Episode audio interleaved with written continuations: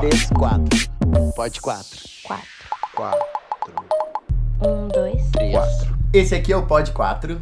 Pode ser católico, pode ser evangélico, pode ser um bandista, pode ser tudo o que você quiser. desde que haja respeito com a fé da outra pessoa. Eu sou a Natasha Vilar, arroba Vilar Natasha, Vilar é com dois L's. Eu sou Daniel Colim, arroba Daniel Colim, underline ator.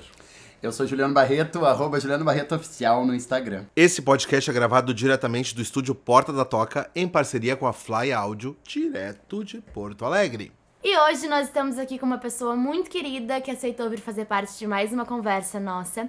É um teólogo e o nome dele é Tiago Santos. Eu queria começar, antes de passar a palavra pra ele, lendo a camiseta que esse menino chegou aqui, A que gente ela já é tá bafo. choquita, estamos choquita com a camiseta. Antes de eu dar oi, eu, olhei, eu dei oi pra camiseta. que diz assim, ó. Minha fé não combina com racismo, machismo, xenofobia, homofobia e fascismo. Essas palavras todas riscadas. E embaixo tem um mapa virado, do, avesso, com o sul pra cima, no caso. Você faz a sua leitura, tá? Toma Beijo. nessa sua Nossa, cara. Ele já Tiago, chegou chegando, Thiago. seja bem-vindo. Obrigado. Assim a gente diz bem-vindo. Obrigado, gente. Obrigado pelo carinho de vocês, pela recepção e pelo convite, né? Que bom. É um feliz encontro esse, né? Com É um certeza. feliz encontro. Eu já queria começar te perguntando uma coisa, Thiago. Bem assim, pra gente tentar fazer uma progressão da nossa discussão, assim. Eu me considero cristão também, que fui criado dentro da religião espírita kardecista, que é a religião da minha família inteira. E eu te pergunto, quem é Cristo pra ti, assim? Cristo, pra mim. Bom, eu acho que eu vou fazer uso da, das palavras do Dom Pedro Casaldáliga, ah, que ele diz que Jesus é Deus encarnado. Essa é uma verdade básica para qualquer cristão, né? Nós, a- através da nossa fé, cremos que Deus encarnou na pessoa de Jesus Cristo. Mas ah, não é só isso, né? Porque quando Jesus ele se torna ali filho de Maria e de José, na oficina de José, Deus se faz também classe e classe trabalhadora.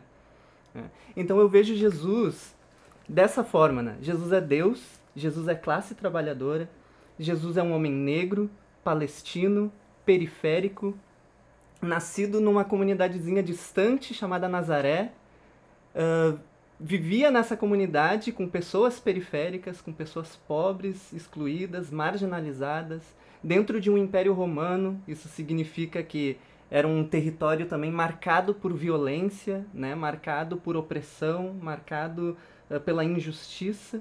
E Jesus é essa pessoa dentro desse contexto. Ou seja, Jesus é muito de nós. Né? Jesus é nós. Gente, eu tô todo arrepiado. Eu tô- gente, eu quero dizer pra vocês, eu tô completamente arrepiado. Não, e é, e é legal porque assim, eu sou ateu, né? E eu tô numa fase que eu tapei um nojo de Jesus. não, me, não me entendam a mal, assim, não me entendam mal. Juliano chorando. Eu tô emocionado com a Ele tá chorando mesmo. Eu tô, tô- tomei um- um- uma tapação de nojo de Jesus. Uhum. Não pelo que Jesus representou, quem ele foi, se, se, quer, se, se é que ele existiu, enfim. Mas pela forma como as pessoas defendem esse Jesus que não é nada disso, assim. E, e, e aí eu ouvi o Thiago começar dessa forma, já me fez assim, porque é, eu, eu sempre lembro muito, Thiago, gente até depois pode falar um pouco sobre isso se você quiser, que uma das últimas polêmicas que a gente viveu, eu sou do teatro, né? Eu sou um profissional do teatro, foi a, a partir do, do espetáculo ah, ah, Jesus Rainha dos Céus, né? Com a Renata Carvalho, que é uma atriz travesti trans, que faz o papel de Jesus.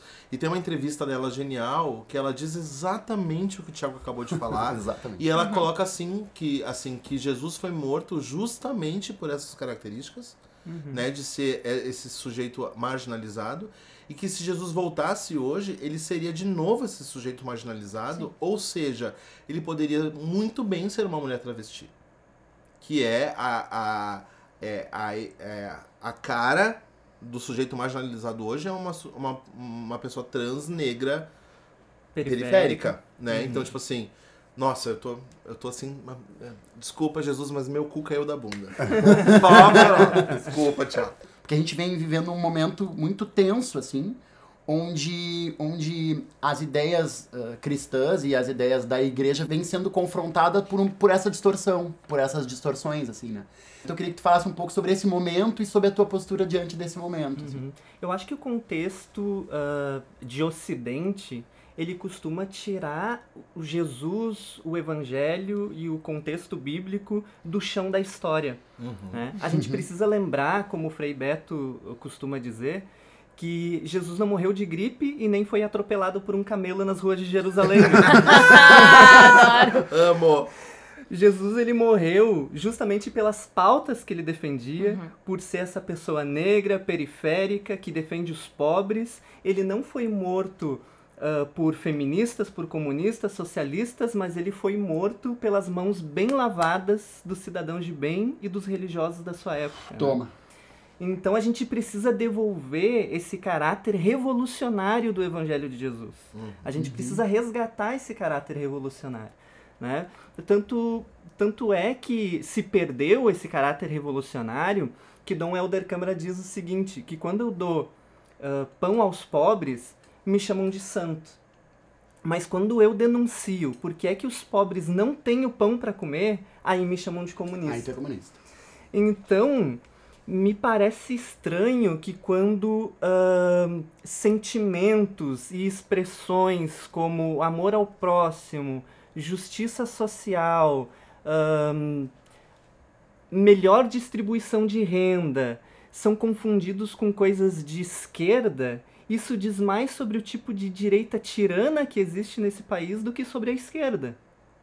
Então, eu acho que a gente precisa, eu diria que a gente precisa resgatar novamente esse caráter revolucionário do Evangelho e da pessoa de Jesus Cristo. É, eu, eu acho também uh, que a, as pessoas confundem um pouco a ideia de religiosidade e religião. Uhum. E eu uhum. acho que as pessoas também confundem um pouco a ideia de religião com a ideia de instituição e, e lugar de poder, assim.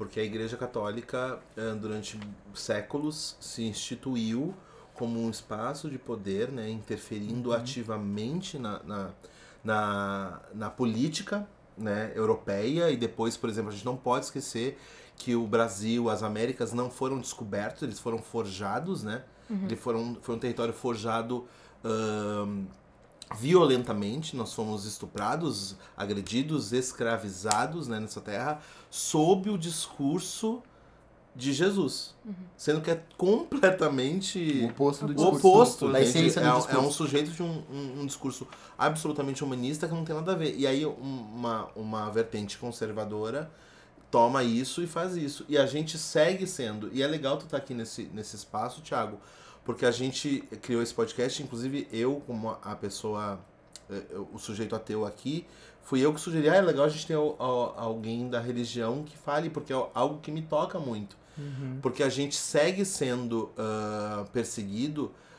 muito por causa desse discurso uh, que é cristão, assim. E que ele não. E que, no meu entender, de uma pessoa que sou ateia, né? Um, um ateu, que, que questiona inclusive a existência de Jesus Cristo, mas que entendo ele como uma figura mítica absolutamente poderosa, né, potente, e, e, e defendo muito do, do, discurso dele revolucionário, como você falou. Uh, a gente segue sendo perseguido e morto e, e tal, exatamente da mesma maneira. Então a gente pega as pessoas que eram queimadas nas fogueiras, nas cruzadas, né, as mulheres, os homossexuais, os hereges, e tu dá um pulo de, sei lá, 600, 700 anos, uma travesti que é morta e arrancada o coração porque Deus mandou.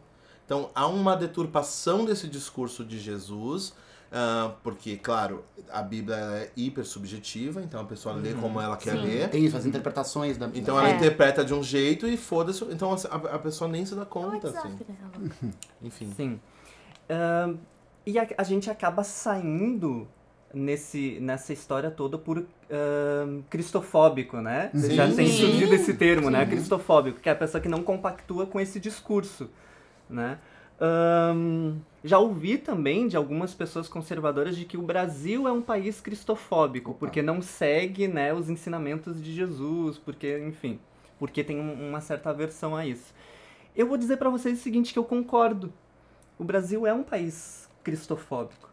Se tu entender, por exemplo, o texto de São Mateus, no capítulo 25, quando Jesus anuncia o dia em que seu reino será estabelecido. E aqui já é mega subversivo essa afirmação de Jesus, porque ele fala isso dentro de um contexto de, de Império Romano. Aham. Então Uhum. ele como um rei dizendo que vai estabelecer um reino.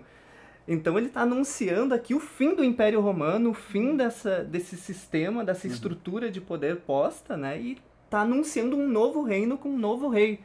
Né? Então aqui já é sub- super subversivo esse anúncio de Jesus. Mas ele diz que quando esse reino chegar, algumas pessoas vão dizer o seguinte: Senhor, Senhor, né, em teu nome a gente expulsou demônios, a gente fez isso, fez aquele outro, né? E Jesus vai dizer o seguinte: se afastem de mim, eu não conheço vocês. Porque eu tive fome e não me deste de comer, tive sede e não me deram de beber. Eu fui refugiado e vocês não me acolheram na sua terra. Eu estive doente e vocês não me deram assistência. Eu estive preso e não foram me visitar. E essas pessoas vão perguntar: Mas Jesus, quando é que foi que a gente te viu, né? Com fome, não te deu de comer? Ou refugiado não te acolheu? Quando é que a gente te viu preso, nu? Quando é que a gente te viu né, passando necessidade e não te deu assistência? E Jesus vai responder: Toda vez que vocês deixaram de dar a um destes pequeninos, foi a mim que deixaram de dar, né? Então, eu percebo que sim, o Brasil é um país cristofóbico porque um país que mais mata LGBTs e pessoas trans no mundo é um país cristofóbico. Um país que volta ao mapa da fome é um país cristofóbico. né? Um país que sucateia o seu sistema público de saúde com a pretensão de privatizar ele, fazer com que ele atenda ahn, classes econômicas que já têm muito, né, em detrimento daqueles que, que passam tanta necessidade, né, é um país cristofóbico.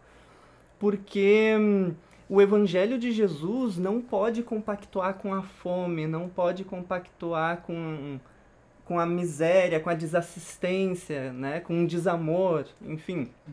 Então, o Evangelho de Jesus anuncia isso e aponta para isso, né? Para uma emancipação, para uma libertação dos corpos, por um por uma libertação de forma geral, né? Agora tu falaste algo in- incrível que linkou com o que o Dani disse, assim, né? Que então se, se mataram uma travesti e tiraram o coração dela, foi o coração de Jesus que tiraram também, né?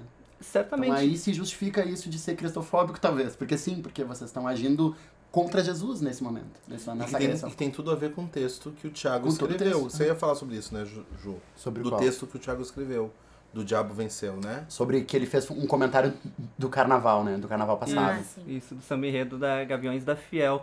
Ah, porque justamente isso, né? Ah, lá, a alegoria que a Gaviões da Fiel usou ali foi, né, que era um, um, um diabo lutando com Jesus e, de certa forma, ali Jesus morria e depois, num segundo momento, ressuscitava, né? Mas o pessoal se prendeu muito ao momento em que Jesus morre, em que aparentemente o diabo lá vence ele. Mas quando eu olho para a realidade da igreja e o tanto que a igreja se distanciou de Cristo, o tanto que a igreja traiu Cristo, o quanto que a igreja, na verdade, tem se tornado anticristo, no sentido de estar no caminho ao contrário, né? De pregar o contrário, de fato o diabo venceu. Se a gente olha para essas igrejas, o tanto de igreja que a gente viu publicando foto, fazendo arminha com a mão, né? Os Eita. pastores, os membros da igreja lá Oh. a gente percebe que o discurso do diabo, que é um discurso homicida, violento, armamentista, preconceituoso, esse discurso venceu nestes lugares. Não Total. quer dizer que hum, venceu em todos os lugares, porque ainda há resistência. Uhum. né? Uhum. Ainda há uma resistência corajosa, uma resistência criativa, Jovem. uma resistência jovem, né? Então a, a gente está aí fazendo resistência, sendo oposição, sendo perseguido como Jesus foi. Eu sempre digo que os discípulos, se Jesus foi perseguido, torturado e morto, os seus discípulos não podem esperar melhor sorte, né? Então a gente boa. a gente vai ser perseguido, a gente Tem, um, tem, um, tem uma pergunta que eu quero fazer pra ti, mas ela começa com um, um, um desabafo pessoal meu, ra- ah, rápido, assim, que é assim, eu fui criado, a minha, minha família é toda espírita kardecista, como eu, como eu te falei, e eu fui criado dentro da, da religião, lendo Kardec, Kardec, Kardec, e acabei tendo muito contato com o cristianismo e com, com as palavras da Bíblia, porque, na verdade, o, kardecismo, tipo, nada mais é do que uma, uma leitura sobre essa história toda, né? sobre a história uhum. de Jesus, enfim. Foi um momento que eu me, me entendi uma pessoa ah, gay, L- LGBT, per- pertencente, com muito orgulho de ser pertencente a essa população é LG- LGBT, e vi que o comportamento das pessoas que frequentam a minha casa espírita ou que frequentam o meio espírita eram também um comportamento que, apesar de se dizerem espíritas e espíritas evoluídos e tal, tinham todo um comportamento né, ah, ah, anti-LGBT, ou, ou mesmo não anti-LGBT, mas assim, ah, que eu acho que isso é interessante, assim. Olha só, tu até é aceito sendo gay, mas tu tem que entender que numa outra vida tu foi pecador, e aí por nessa tu veio pra, pra expurgar esse teus... pe- Eu não sei se eu quero compactuar com esse discurso que me diz que eu sou a- a- a- alguém que pecou, por isso que eu vim nessa condição... De culpabilização. É, e aí que isso também já vai gerar um olhar pra mim, é, ali tá um, um pecador, mas entra aí, entra aí com a gente. E eu te, eu te pergunto, assim, até porque quem tá no- nos ouvindo, a gente tem um, um público que é basicamente é LGBT, porque é um programa com três pessoas que são sujeitos LGBTs, enfim. Como é que tu, Thiago, recebe o sujeito, é, a, a, a menina lésbica, o menino gay, ou, ou a, a menina trans, o menino trans, na tua ah, Comunidade, comunidade, igreja, paróquia, enfim, né? Como é que elas são recebidas e como é que tu acha que a igreja deveria receber essas pessoas? Certo. Eu acho que, como eu te falei ah, num outro momento, esses debates eles já estão mais avançados dentro da nossa comunidade, né? Então, quando nós recebemos pessoas ah, LGBT, para nós já é super natural. É como a gente estiver recebendo qualquer outro tipo de pessoa. A gente não faz nenhum tipo de diferença, né? A nossa, a menina que é responsável pela área de música da nossa igreja é uma menina lésbica. Né? Nós temos ah, homens e mulheres trans que frequentam a nossa comunidade, que têm ah, né, responsabilidades ali de liderança, fazem todas as funções como qualquer outra pessoa faz essas funções dentro da nossa comunidade. Então não, não existe diferenciação nenhuma, né, em, em razão da orientação de gênero, orientação sexual da pessoa, né? Para nós não há uma diferença, mas a gente entende que existe, né? Então a gente também não pode normalizar achando que, né, que a nossa comunidade é referência, né? A gente sabe que em outros lugares a situação para pessoas LGBT é, é muito complicada, até porque muitas dessas pessoas que estão na nossa comunidade hoje vieram rejeitadas de outras comunidades Aham, sim. né? Então a gente conhece esses históricos. Faz Essas pessoas sentido. vieram, né? E, e de novo, são pessoas que não querem abandonar a fé. Elas, elas não quiseram sair da igreja, elas não estão brigadas com a igreja, elas nunca quiseram romper com a sua, com a sua comunidade de fé, até porque é muito doloroso, porque às vezes essas pessoas cresceram nessas comunidades, todo o vínculo afetivo que elas for, formularam estão nessas comunidades. E daí, de repente, romper com esses vínculos afetivos porque elas não se enquadram na, ré- na régua moral né, dessas comunidades, é muito doído. Uhum. Né? Então a gente recebe essas pessoas. E num primeiro momento, essas pessoas chegam muito machucadas. Né? Arrasadas, claro. E é todo um processo também de desconstrução. Eu recebo, eu acho que uma das. As, acho que as questões que mais me chegam pelas redes sociais e que as pessoas mais me perguntam é sobre a questão de sexualidade. Eu acho que essa disparado é a pergunta que as pessoas mais me fazem. Pessoas que têm muita dificuldade de se amar, porque vieram de Opa. suas comunidades com discursos muito pesados, né? Então, pessoas que olham pra si dessa forma, né? Eu sou um pecador, eu sou alguém imundo ou alguém menos, Porque, eu, né? porque eu vi isso o tempo todo. Exatamente, as pessoas ouvem isso o tempo inteiro, né? E as pessoas chegam assim machucadas, com dificuldade de se amar, né? E eu percebo, ah, de novo, né? Quando eu olho Jesus e eu olho para a pessoa de Jesus, para essa pessoa que é um excluído, periférico, a gente aprende a enxergar nesses corpos que são oprimidos, que são massacrados, que são excluídos. A gente aprende a enxergar nesses corpos Jesus. Hum, que bonito isso. Então, toda vez que eu recebo pessoas assim na nossa comunidade, é como se eu estivesse recebendo Jesus. A gente aprende a identificar Jesus nesses corpos que sofrem, porque Jesus foi esse corpo que sofreu, né? Mas tem uma coisa pra mim que é revolucionária, que é quando Jesus ah, diz que nós devemos buscar a Deus no silêncio do nosso quarto, que é onde Deus nos ouve em secreto. E pra mim é muito revolucionário, às vezes esse texto passa batido, né, de buscar Deus no silêncio do nosso quarto, que é onde ele nos ouve em secreto, né? Pra nós esse texto passa batido, mas de novo, a gente precisa voltar pro chão da história, né? E a história de Jesus era num contexto religioso centralizado na figura do sacerdote e no espaço cultico do templo. Ou seja, para tu falar com Deus, tu deveria estar no templo. E quem mediava a tua conversa com Deus era a figura do sacerdote. Quando Deus diz que nós podemos buscar quando Jesus diz que nós podemos buscar a Deus no silêncio do nosso quarto, ele está rompendo com toda essa estrutura religiosa do espaço cultico do templo, da figura sacerdotal que media a minha relação com o sagrado. Jesus está dizendo que agora nós temos livre acesso a Deus. E dentro do espaço secreto do nosso quarto é onde não existe máscara. É onde nós somos quem somos, na condição que nós estamos. E é onde Deus não nos julga. É onde a gente tem livre acesso para conversar com Deus.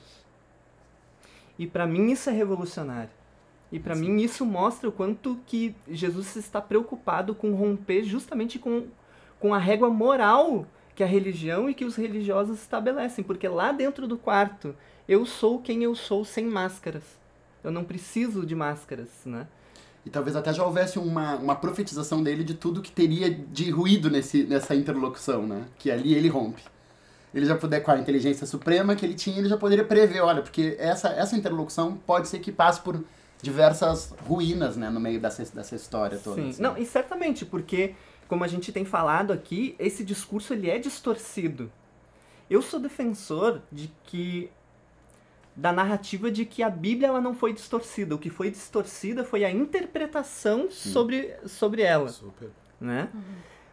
Porque ela sempre foi lida por homens brancos, héteros, europeus. E escrita também, né?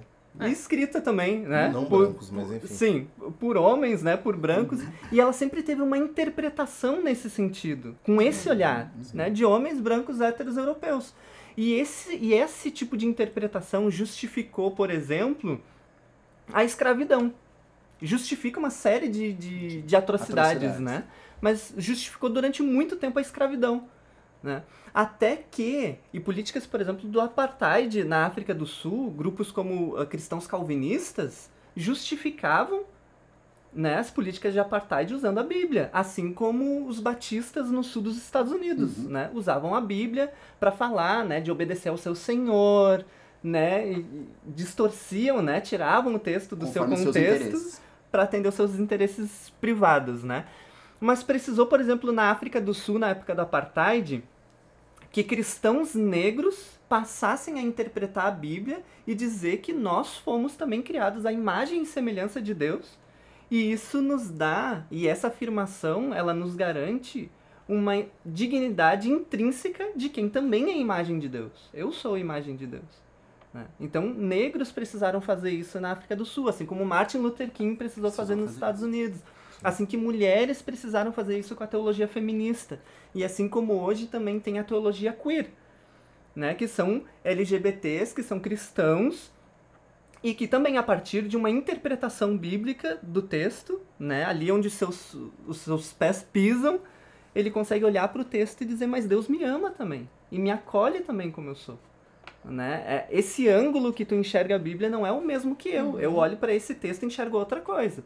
Inclusive, ah, o texto de Ezequiel diz, ah, 1649, porque eu trago esse texto pelo seguinte: a gente sempre ouviu nas nossas igrejas e de- na tradição cristã de forma geral que a cidade de Sodoma e Gomorra foi destruída por causa da homossexualidade Uhum. né? Tanto é que o próprio termo sodomia vem de Sodoma, Sodoma, né? uhum. Então tem essa questão da homossexualidade foi o pecado que destruiu Sodoma. E sempre quando se fala de Sodoma e Gomorra e as cidades vizinhas que foram destruídas, se fala nesse sentido, né? De de ahn, Criminalização, criminalização da, da, da, homossexualidade. da homossexualidade, né?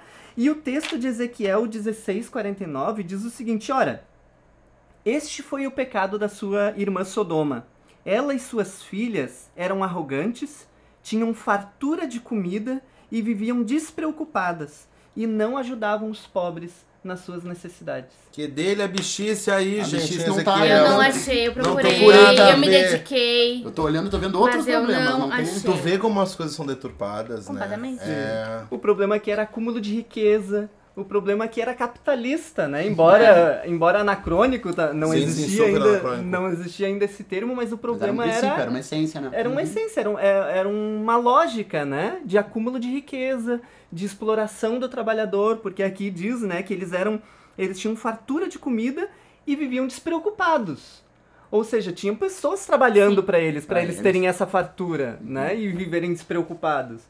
Então, então aqui é hum, um acúmulo de riqueza, uma exploração de uma classe trabalhadora e ainda uma, uma hum, negligência deles em relação aos pobres e os desvalidos e os necessitados. Ou seja, Sodoma ruiu por uma questão muito mais política e econômica do que, do que por, por comportamento, no Sim. caso. Agora a gente vai dar uma pausa na nossa conversa pra ouvir uma mensagem que uma pessoa maravilhosa nos mandou pelo WhatsApp. Um, Dois. três, pode quatro. O que tá rolando pelo mundo? Fala galera, eu me chamo Gregory, é, mais conhecido como Greg.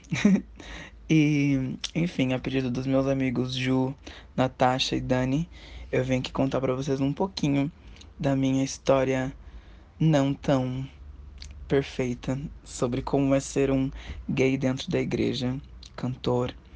Que na real nem, nem nunca se é gay dentro da igreja, né? A gente simplesmente é. Somos héteros com defeitos dentro da igreja que, né? Porque ser gay não é uma opção. Ahn, enfim, eu não vou cortar, não vou segurar muito, vou contar os bafos logo mesmo, porque é sobre isso, a gente tem que ser rápida. Então, eu nasci dentro da igreja, ou seja, eu não tive, eu, eu fui exposto a muitas crenças alheias, tipo crenças do meu pai e da minha mãe, eu cresci dentro dessa igreja, também tendo que acreditar em tudo que eles acreditavam, e sim com toda essa pressão de não poder sair da igreja e Tananã. Ah, logo comecei a me comportar, ter comportamentos estranhos.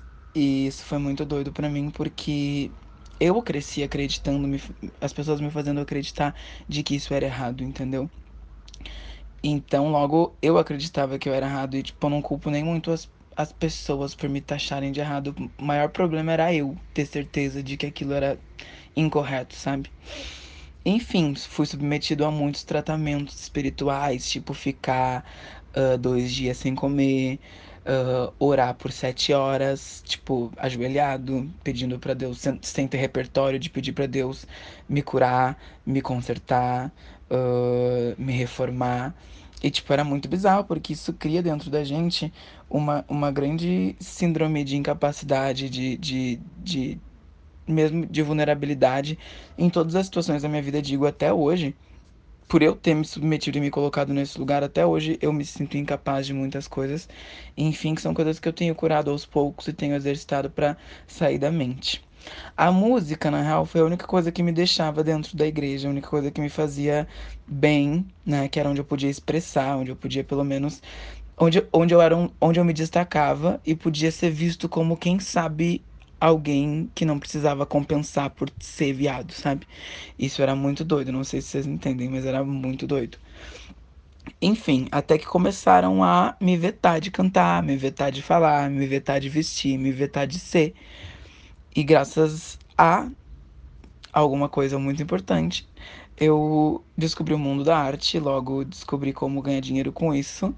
E, e foi muito bom porque eu acabei pegando, entrando num espetáculo que era domingo à noite. E eu acabei parando de ir na igreja aos poucos e eu fui me afastando. Óbvio que essa independência financeira, essa eu, eu também acessar lugares onde eu onde as pessoas não concordavam de que ser gay era errado, me fez muito bem e eu tive esse privilégio e eu sou muito grato a todas essas pessoas, a todas as oportunidades que eu tive de habitar lugares onde eu tive a oportunidade de desfazer todo esse pensamento ridículo que botam na nossa cabeça e sim faz a gente acreditar fielmente. Então, foi muito doido. Eu creio que às vezes eu fico pensando se eu não, se eu não saísse da igreja, o que, que seria de mim, o que, que teria acontecido? Porque foi foi fogo assim, foram muitos anos eu saí da igreja com 17 anos. Então, eu não sei, eu não sei. As pessoas foram muito cruéis. Óbvio que eu não tô julgando Deus, eu não tô julgando o cristianismo, que são coisas que eu, que eu ainda boto fé. Eu acho que se as pessoas realmente seguissem o que Jesus fez, o que está escrito que Jesus fez, que Jesus agiu, acho que seria muito diferente.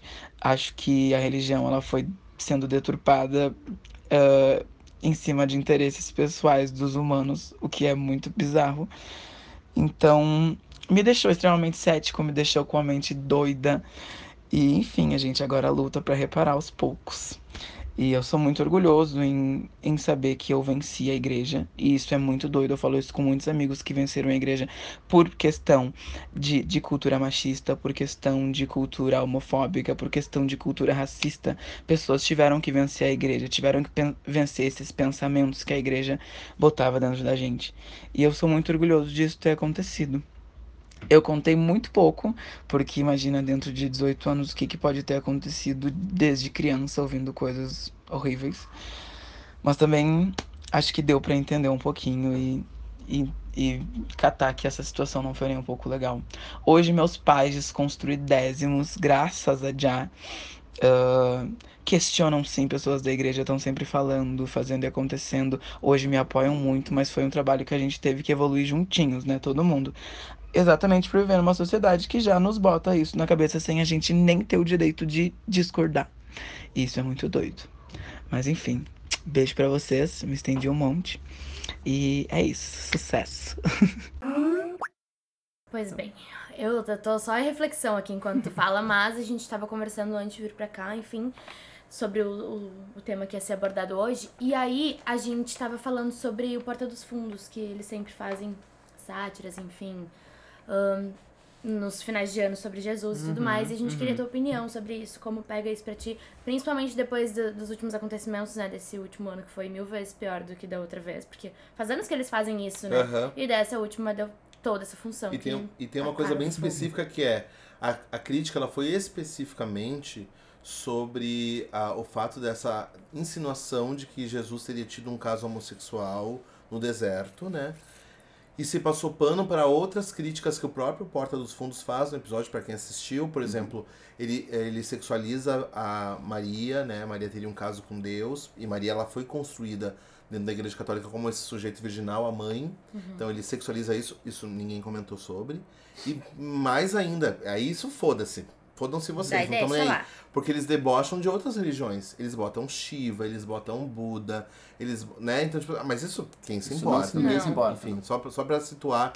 Quem que tá completamente perdido e não, não viveu no ano passado aqui no Brasil. e aí isso teve até assim, teve ataque, né? Teve, teve crime em cima disso, né? Sob, é, sob essa raiva, sob essa. Então eu queria te ver como é que tu enxerga isso, essa possibilidade de brincar com isso ou não. Sim. Bom, eu acho que Jesus não é uma pessoa careta, né? Tanto é que o primeiro milagre de Jesus foi fornecer vinho para uma festa que já tava perdendo o pique, né? Gente! Ah! Gente, Jesus é nós no Os três batendo palma ao mesmo tempo. Jesus é dos nossos! Ele ia nos Jesus iria numa festa aqui no 4. Corote. Jesus vai estar lá. Então eu acho que Jesus estaria olhando e dando risada, né? Jesus tá Certamente. Tá, tá pouco preocupado com isso, né? A própria, o próprio testemunho de Jesus mostra o quanto ele não liga pro que dizem a respeito dele, né? Uhum. Então, eu acho que ele estaria olhando e dando risada, né? E transformando a água em vinho para todo mundo assistir tomando. Eu penso igual. Penso dá, e já que você estava falando agora há pouco da teologia queer, e eu me lembrei, a gente tem, tem sempre um espaço de dicas aqui, e eu tinha separado algumas dicas para dar, mas agora me lembrei de outra coisa, porque você falou da teologia queer, e eu me lembrei que eu estava uh, ah, envolvido com uma galera trans de São Paulo, né, convivendo muito por causa das entrevistas, e elas estavam tocando muito nessa questão de uma religião para as travestis, né, que elas estão preocupadas porque exatamente algumas são cristãs, não sabem como se encaixar, então elas estavam nesse lugar. Uhum. E aí me lembrei muito de uma coisa que me marcou muito. E aí eu queria dar a dica que eu queria dar, uhum. para quem não conhece, deveria, que para mim hoje a grande artista do cenário pop brasileiro é Linda Quebrada, assim, sem sombra de dúvidas, ela é foda. Que é uma cantora travesti, que era bailarina e tal. E ela lançou, acho que o último clipe dela, acho que foi o último, não sei se tem um novo, chamava Oração. E é um clipe onde ela tá só com pessoas trans, se eu não tô enganado. Lineker faz parte, eu acho que. Vou, acho, sensacional. é. Eu acho que Ventura Profana também tá, não me lembro agora exatamente que são várias. E, e é lindo o clipe, por favor vejam agora. Deem um pause no Pod 4 e vão agora ver no YouTube. É. Porque é lindo, é um curta-metragem, elas estão todas de branco. E a, e a letra da música, até separei aqui, tem um momento que elas dizem assim. ah, falam da oração, é uma, uma letra da música super né, ah, articulada na brincadeira en- entre a oração e a ereção. Então elas vão brincando, mas no final elas falam: Não queimem as bruxas, não queimem, mas se amem, se amem as bichas, se amem as travas também. Então eu acho isso assim, ó. Ah, eu chego a ficar arrepiado porque tem tudo a ver com esse discurso do que eu imagino, eh, de novo, como um sujeito ateu, mas, e- mas que, que eu acredito como um sujeito humanitário, que é esse discurso cristão mesmo, cristão no sentido assim fino da palavra de Cristo eh, enquanto humanidade, sabe? Tipo, não queimem as bruxas, sabe? Não queimem, porque Jesus era uma bruxa. Entende? Jesus seria queimado. Tem aquela coisa que muita gente compartilha no, no Facebook hoje, né? Jesus seria hoje morto é, Aham. com, a, com a arminha na mão, sabe? Seria. Por tudo que o Thiago falou, enfim. Ah, Desmond Tutu, que é um reverendo africano, ele diz que a fé é como uma faca. A gente pode usar ela para repartir o pão ou para enfiar nas costas de alguém. A gente pode usar a fé para repartir o pão. Ela tem sido usada para enfiar nas costas, mas a gente pode usar ela para repartir o pão. E a gente precisa fazer um resgate. E foi nesse sentido que nasce o Cristãos contra o Fascismo, justamente nas, quando começa as eleições e o discurso fascista ganha um potencial gigantesco. O espaço dos templos fi- ficou ali irrespirável, as pessoas não conseguiam mais estar ali. E então a gente decide criar um movimento para fazer um contraponto a esse discurso e para resgatar a, a revolução que é a mensagem do evangelho e a beleza que é a mensagem do evangelho e a fé e a espiritualidade, né? Então aí surge o Cristãos contra o Fascismo. Nesse processo do Cristãos contra o Fascismo, a gente inicialmente queria ser um contraponto, queria ser uma voz que denunciava que esse outro discurso é um discurso anticristão, na verdade, né? Uhum. Então a gente estava denunciando ali o antagonismo daquele discurso com a pessoa de Cristo. Uhum. Só que ao- aos poucos também a gente começou a perceber que fazer essa denúncia, mas não estar nos espaços onde se formulam as leis, onde essas pessoas estão ocupando, Aham. porque hoje a Igreja Universal, inclusive, tem um partido, né, que é o PRB. Então, essas pessoas resolveram ocupar esses espaços onde se formulam as leis e onde se define os rumos de do país, né? Então a gente entendeu que só fazer essa denúncia não adiantava.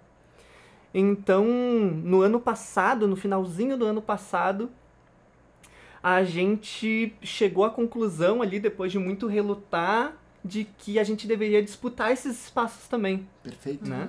E, é- e há pouco tempo agora, dessa gravação, o Dr. Drauzio Varela fez uma entrevista no Roda Viva. Uhum. E ele comentou, separei aqui um pedacinho que ele comenta, e aí ele fala da Igreja Católica, né? Ele, como médico, ele diz assim, abre aspas, Acho que toda vez que a religião interfere em programas de saúde, atrapalha. Ponto. Acho que, quem tem, acho que tem direito de se manifestar, como qualquer pessoa tem. Isso é, isso é adendo meu, não é do Drauzio. Acho que tem direito de se manifestar, mas não definir estratégia, isso é coisa para técnicos fazerem. Na época da epidemia da AIDS, nos anos 80, 1980, o Papa da época se manifestou claramente contra o uso do preservativo. Um crime que a Igreja Católica cometeu. Uma doença sexualmente transmissível, uma epidemia mundial que se transmite por sexo e que a camisinha protege você ir contra o uso é um crime, não tem um outro nome. Então, assim, a gente tem que ah, entender que por mais que a gente viva ah, nessa utopia de um país laico, e não é, A gente sabe que não é. A gente não porque- consegue nem pano de prato laico, né? É É. uma utopia. Ai! Sempre tem um salmo no pano de Sempre prato. tem gente. uma cruz e um salmo no pano de É. prato. Eu só compro de prato sem salmo agora. Não, e é isso, a gente, a gente vive essa, essa hegemonia cristã e, que nem você falou assim, é uma maioria, né? É uma maioria. Na- porque historicamente a gente ah, foi ah, né, instituída a, o cristianismo. Mas a gente tem que entender que esses outros espaços, a gente, outras pessoas e outras religiões e outras religiosidades convivem nesse lugar. Né? E a gente não pode tomar a religião como base política de, de decisão de governos. Porque eh, isso acontece todos os dias, gente. Talvez você que é cristão, que está nesse seu lugar de conforto, né? Não tanto como o Tiago coloca, né? Mas nesse lugar de conforto não perceba. Mas assim, pautas urgentíssimas como ah, aborto, como ah, enfim, a gente tá falando agora a questão de gênero que a gente tem falado, tá passando pela religião onde não deveria passar. Entende? Não deveria. E tá. Então religião se discute sim. É, durante muito tempo o Brasil foi o país, né, que futebol, religião e política não se discutia, né? E o resultado tá aí, né? o resultado, Tá, tá, tá o na cara. resultado tá posto, né? E essa coisa, desculpa te cortar, Thiago, mas essa coisa do não se discute, ela invisibiliza o sistema, os jogos de poder, né? Uhum, É como, é como aquele ditado que não tem nada a ver com o que a gente tá falando hoje, mas tem tudo a ver no discurso que é em briga de marido e mulher não se mete a colher. Por quê? Porque tu, é, fazendo isso, tu tá ah, tu eximindo ah, na discussão de marido e mulher, tu tá deixando que a violência, que normalmente é machista, se imponha sobre o corpo daquela mulher. Então, ele, esse é um discurso absolutamente machista. Sim, a gente tem. Se às vezes você ouve alguém, um cara batendo numa mulher, você tem que se meter, você tem que denunciar. A mesma coisa. A religião não se discute por quê? Porque tem um sistema de poder absurdo que ela não quer ser questionado. É por isso que não se discute. Uhum. E é por isso que a gente tem que questionar. Exatamente. Qua- Quando o Drauzio Varela diz isso, e também quando a gente anuncia lá que o Cristãos contra o Fascismo está lançando uma, um- uma pré-candidatura e tal, eu acho que um, um tema que surge ness- nessas duas discussões aqui é sobre qual é o papel do, cris- do cristão ou de um religioso dentro da política, Aham. né? E se questiona muito onde é que funciona a laicidade do Estado aí, né? Eu acho que existe também uma compreensão rasa por parte de todo mundo, acho que por parte também da esquerda, da direita, enfim, sobre o que é Estado laico, né? Porque um Estado laico também não é um Estado anti-religião, né? Porque tem algumas pessoas que falam, ah, mas cristão na política não pode, né? Porque o Estado é laico. Não, na verdade é o seguinte, tu proibir um segmento da população, que é um segmento cristão, ou um bandista, ou um Aham. espírita, um, de participar de um debate político, de uma construção política de país, é Não tão é autoritário, é, é É tão outra coisa. autoritário quanto o, o outro Uhum. discurso, O outro, né? Certamente. O que, o que a gente precisa ter como critério é o Estado ele é laico, isso quer dizer que ele acolhe todas as- as expressões de fé, mas ele não confessa nenhuma. E nem trabalha para uma em detrimento das Não. outras. né? Então ele não é anti-religião. Mas é isso que não Né? acontece, né? Não, Tiago? é isso que não acontece. Sim. Até porque quando a gente chega nesses espaços políticos e tu tem um crucifixo nesses espaços, a gente começa a perceber que existe uma religião Em que é preferida em detrimento das demais. Uhum. Tem uma coisa que eu acho muito massa no teu discurso, que tu volta e meia, assim, eu- eu me lembro desde a primeira pergunta até a terceira e depois, tu tá sempre vindo pra uma coisa de classe, assim.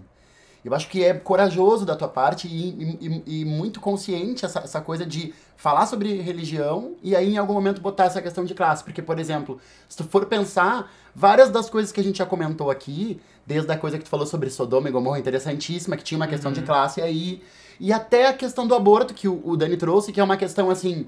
Ah, que daí a, a igreja vai lá e, e e criminaliza isso e, e coloca essa, essa, essa chancela da, da religião pra não permitir isso, ou enfim, pra proibir isso, mas a gente sabe que isso é uma coisa que existe. E que, é, e que é de uma questão de classe E também. que é de classe também, porque quem tem dinheiro faz um aborto mais seguro, né?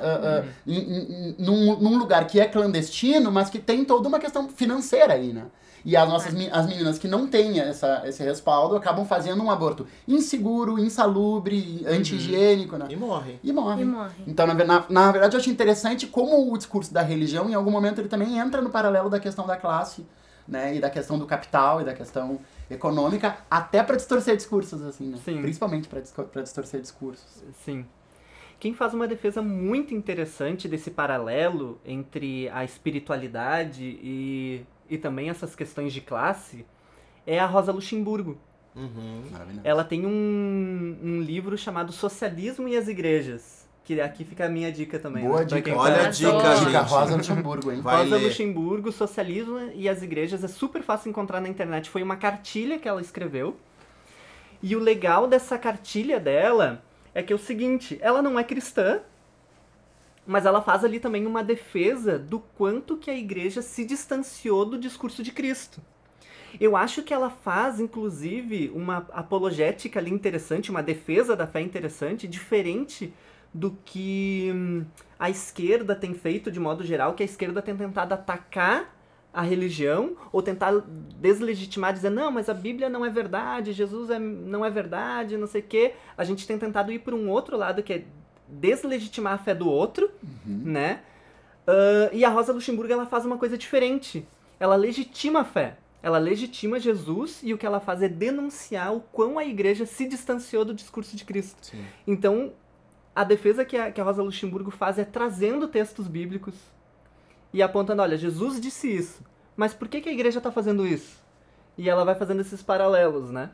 Então ela faz um discurso muito respeitoso, muito bonito, e ela e eu acho que é um uma leitura essencial para os nossos dias. assim. é uma cartilha super curtinha, mas que nos dá ferramenta para essa discussão e para mostrar o quão a igreja se distanciou do verdadeiro discurso do Evangelho de Jesus de Nazaré. Baita dica, Que né? massa isso. Obrigada Socialismo e as dica. igrejas. Socialismo e as igrejas. E aproveitamos então pra já te agradecer pela presença, por estar aqui conosco, por te ouvir. Muito bom te ouvir, muito bom saber que vocês têm levantado esse movimento de acolhimento também. Eu falei pros guris quanto eu fico pensando assim, tem essa galera que, que chega até ti machucada, magoada com as coisas que tem escutado, pe- pela sua orientação sexual, enfim, pela sua condição. E também fico pensando enquanto a gente vai pra igreja pra não ter que lidar com isso, pra não ter que, que se enxergar, pra não ter que se assumir, pra não se aceitar, enfim, pra não ter que não ter que enxergar de frente o, aquilo que, que vai passar. E, e fico grata, assim, por, por saber disso. Mais uma vez, obrigada pela presença. Espero que vocês tenham gostado, gente. Esse é o Thiago, acompanhe a pesquisa dele. e, Thiago Santos. E só pra, pra finalizar, se alguém que estiver ouvindo quiser encontrar vocês, a comunidade, como é que faz? Certo, vocês podem procurar ah, nas redes sociais por Coletivo Abrigo, é o nome da nossa comunidade, Coletivo Abrigo, Instagram, Facebook. Instagram e Facebook, e tem o nosso site lá também que é oabrigo.org.br. Daí lá Arrasou. encontra várias Massa. informações sobre a gente, contato. Eu que agradeço o convite e participar desse espaço que é super democrático, né? Super amor. Então, gostei demais. Obrigado mesmo. Obrigado. Eu Gente, poderia ter- pode. terminar recitando aqui o, um trechinho do samba enredo da Mangueira, que vai... Super! Mais aplausos! Pode, super! Jesus e amar, eu acho. Eu acho. O samba enredo da Mangueira diz o seguinte, então. Eu sou da estação primeira de Nazaré. Rosto negro, sangue índio, corpo de mulher. Moleque pilintra do buraco quente. Meu nome é Jesus da gente. Nasci de peito aberto, de punho cerrado, meu pai carpinteiro desempregado. Minha mãe é Maria das Dores, Brasil. Enxugo o suor de quem desce e sobe a ladeira. Me encontro no amor que não encontra fronteira. Procura por mim nas fileiras contra a opressão e no olhar da porta-bandeira pro seu pavilhão. Eu tô que tô de pendurado, os cordéis e os corcovados. Mas será que todo o povo entendeu o meu recado? Porque de novo cravejaram o meu corpo, os profetas da intolerância, sem saber que a esperança brilha mais na escuridão. Favela pega a visão, não tem futuro sem partilha e nem Messias de arma na mão. Era isso, gente. Esse foi o Pod 4. Pode tudo. Só não pode usar o nome de Jesus pra oprimir os outros. Mangueira samba, teu samba é uma reza pela força que ele tem. Mangueira, vou te meter no pecado, mas eu sou.